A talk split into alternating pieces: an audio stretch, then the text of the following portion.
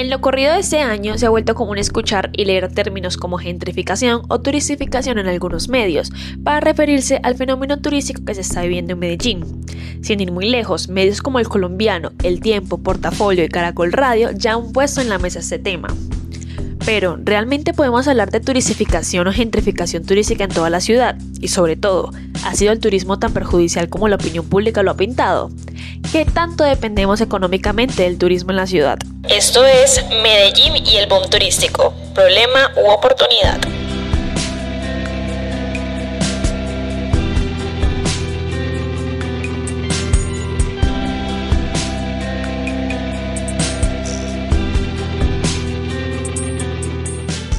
La gentrificación es un proceso de transformación social que comenzó a evidenciarse hace más de 50 años en ciudades industriales como Londres, donde grupos de clase media se mudaron a barrios obreros, generando una valorización del espacio urbano y el desplazamiento de los residentes originales.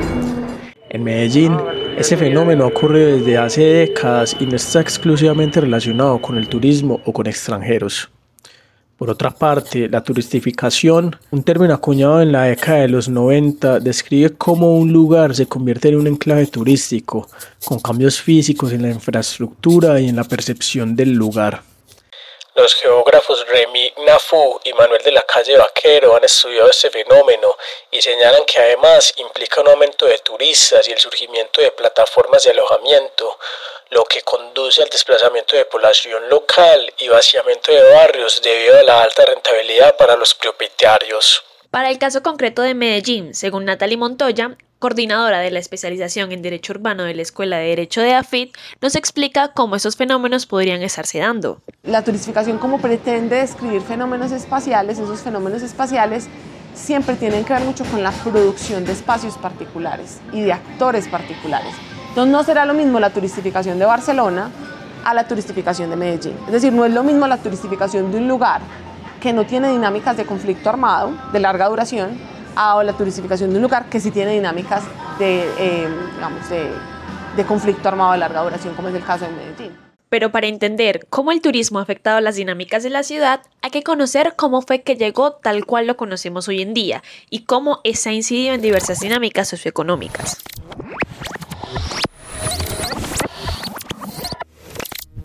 Desde el año 2000, cuando la alcaldía de Medellín presentó el primer plan de desarrollo turístico en el cual se planteó las potencialidades de Medellín como destino turístico, la ciudad sufrió un proceso de transformación que acabó convirtiéndola en uno de los destinos más apetecidos por viajeros de todo el mundo, llevándola a convertirse en 2021 como el segundo destino más visitado por turistas extranjeros en Colombia, después de Bogotá y dejando a Cartagena en tercer lugar. Según datos de Migración Colombia, pasamos de recibir un aproximado de 275 mil visitantes en 2021 a recibir más de 650 mil en 2022, es decir, mucho más del doble. Desde el 2000 se siguieron dando cambios en las políticas relacionadas con el turismo. En el 2013 se aprobó la política de turismo de grandes eventos en Medellín y en septiembre de 2015 nació la política pública de turismo de la ciudad la cual propuso en su primer artículo potencializar la ciudad como destino turístico, generando desarrollo económico y contribuyendo al bienestar y la sostenibilidad social, ambiental, territorial y cultural a través de la dinamización del sector.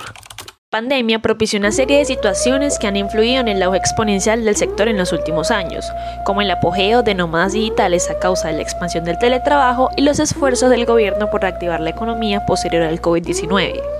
Yo creo que hay dos cosas con la pandemia. Uno, la flexibilización de las condiciones laborales, ¿cierto? O sea, es esa en particular. Digamos que la pandemia nos mostró o aceleró un proceso de digitalización del trabajo. Y nos mostró que en realidad uno podía trabajar desde cualquier lugar, ¿cierto? O segundo, pero este es un fenómeno distinto, y es que la pandemia obligó a que la gente estuviera parada dos años y esto les permitió a algunos ahorrar o a otros acumular ganas de conocer, o sea, como si me puedo morir mañana, me voy con una mochila y me largo y cojo todos los ahorros y me los gasto. Al respecto, Sandra Restrepo, directora ejecutiva de Cotelco Antioquia, gremio que representa el sector hotelero y turístico, explica cómo el sector se ha visto afectado por el fenómeno turístico en la ciudad. En el 2019 se hablaba de que fue el mejor año o uno de los mejores años en turismo a nivel nacional, ¿cierto?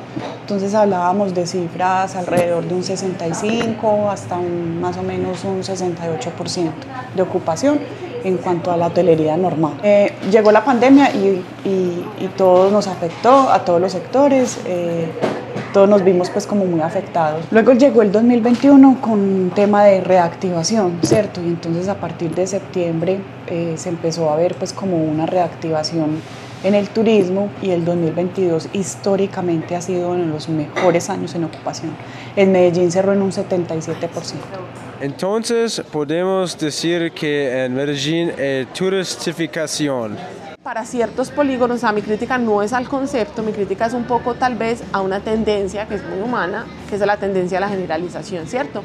A creer que el gran problema de Medellín es la turistificación, que la turistificación explica todas las dinámicas espaciales que tenemos hoy en la ciudad, claro que no. O sea, probablemente la turistificación, y yo creo que tenemos indicadores como para afirmar que sí, en ciertos lugares hay turistificación de la ciudad, pero no, eso no explica todas las dinámicas espaciales, eso se circunscribe a unos polígonos muy específicos. Casi que uno podría coger una cartografía, un mapa, y decir, vea, en estas comunas la turistificación podría ser un concepto que nos ayude a entender las dinámicas inmobiliarias, las dinámicas del tráfico de personas, las dinámicas del tráfico de estupefacientes, eh, la inversión estatal, o sea, pero son unas comunas muy particulares. Pongámoslo así, durante el periodo 2018-2022, la llegada de turistas a Medellín aumentó un 68.4%, siendo en su mayoría residentes estadounidenses.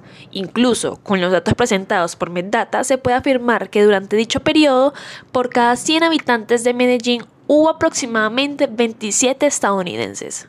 Inicialmente, la apuesta por el turismo de Medellín estuvo enfocada en el turismo de negocios sin embargo, con la creación de lugares como el Parque Arví en 2010, pues ya nos encontramos hasta acá, hasta arriba en el Parque Arví. Vamos a dar comienzo a esta aventura natural. Y la construcción de las escaleras eléctricas de la Comuna 13 en 2011. Alguien decía que éramos violencia, somos hijos de Orión, pero nietos de la resiliencia. Se dio un cambio en el rumbo del turismo en la ciudad para convertirlo en uno de tipo vacacional o de ocio. En la actualidad, los negocios son la tercera razón de visita del extranjero representando apenas un 6% del total de motivos. Cuénteme una cosa, ¿qué pasa con los turistas que vienen nada más en busca de sexo y droga aquí a Colombia? Pues claro, es que no se puede dejar de lado el resto de las motivaciones de los turistas que no quedan registradas en ninguna base de datos. Al respecto, Sandra Restrepo dice lo siguiente. Hay un público que viene encaminado en busca de mujeres lindas, eh, fáciles y de, y de conseguir estupefacientes y drogarse. Hay un público y grande en ese, en, ese, en, ese, en ese sentido. Hay otro público que son los nómadas digitales que vienen a largas estadías a, a, trabajar desde acá porque encuentran una ciudad barata, entre comillas, eh, donde puede, sí, por eso, porque estamos en, dólares, para ellos es barata, y y que vas a poder disfrutar de, de muchas cosas, de rumba, fuera de, del trabajo al, que, al que viene, pues no al que viene, sino del de tu trabajo, también tienes momentos de esparcimiento, entonces se quedan un, largo tiempo. Che, pero ¿qué tiene que ver eso con economía? Cuando la gente viene a un destino, consume.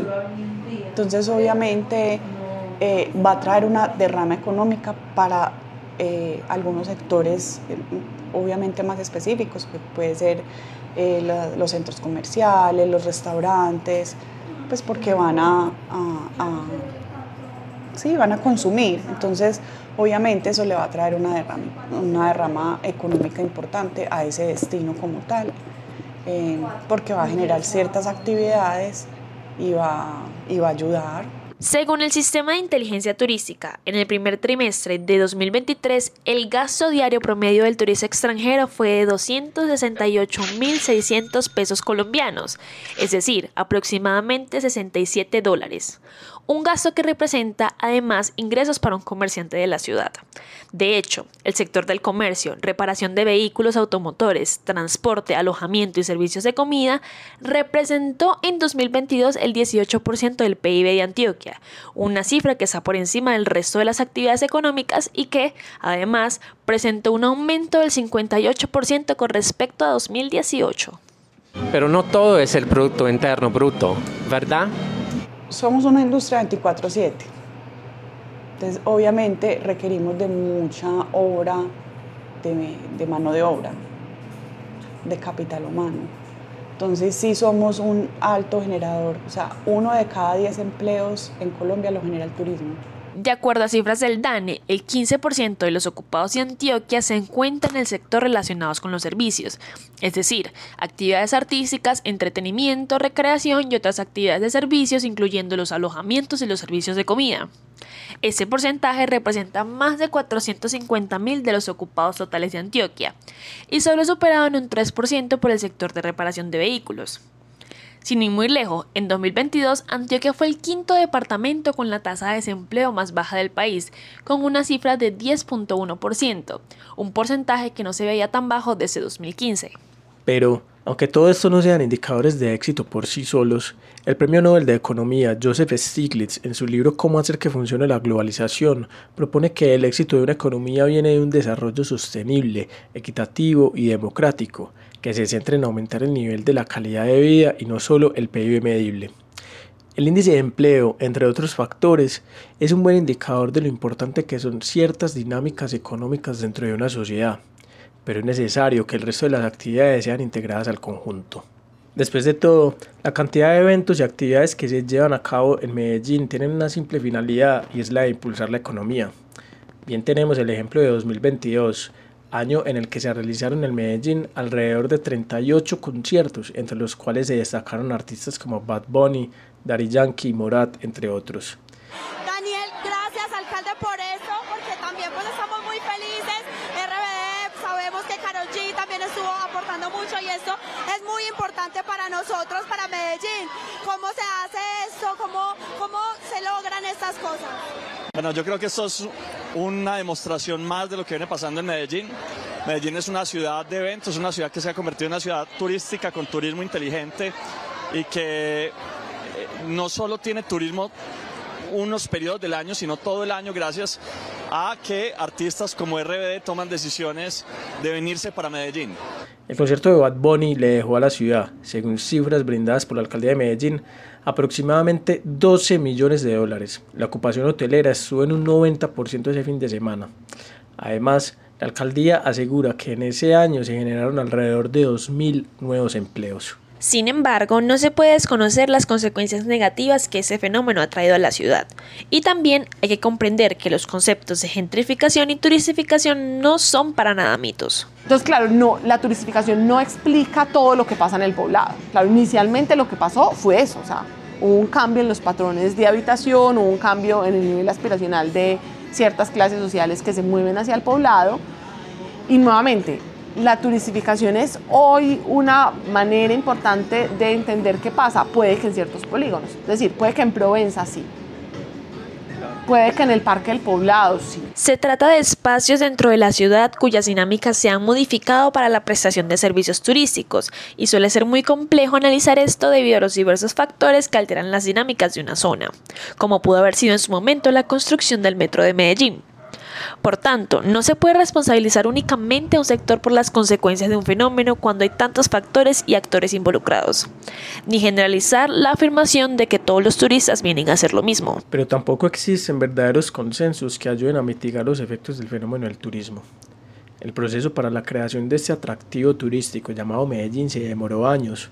Aún así, Natalie Montoya asegura que nadie podía predecir lo que hoy se evidencia.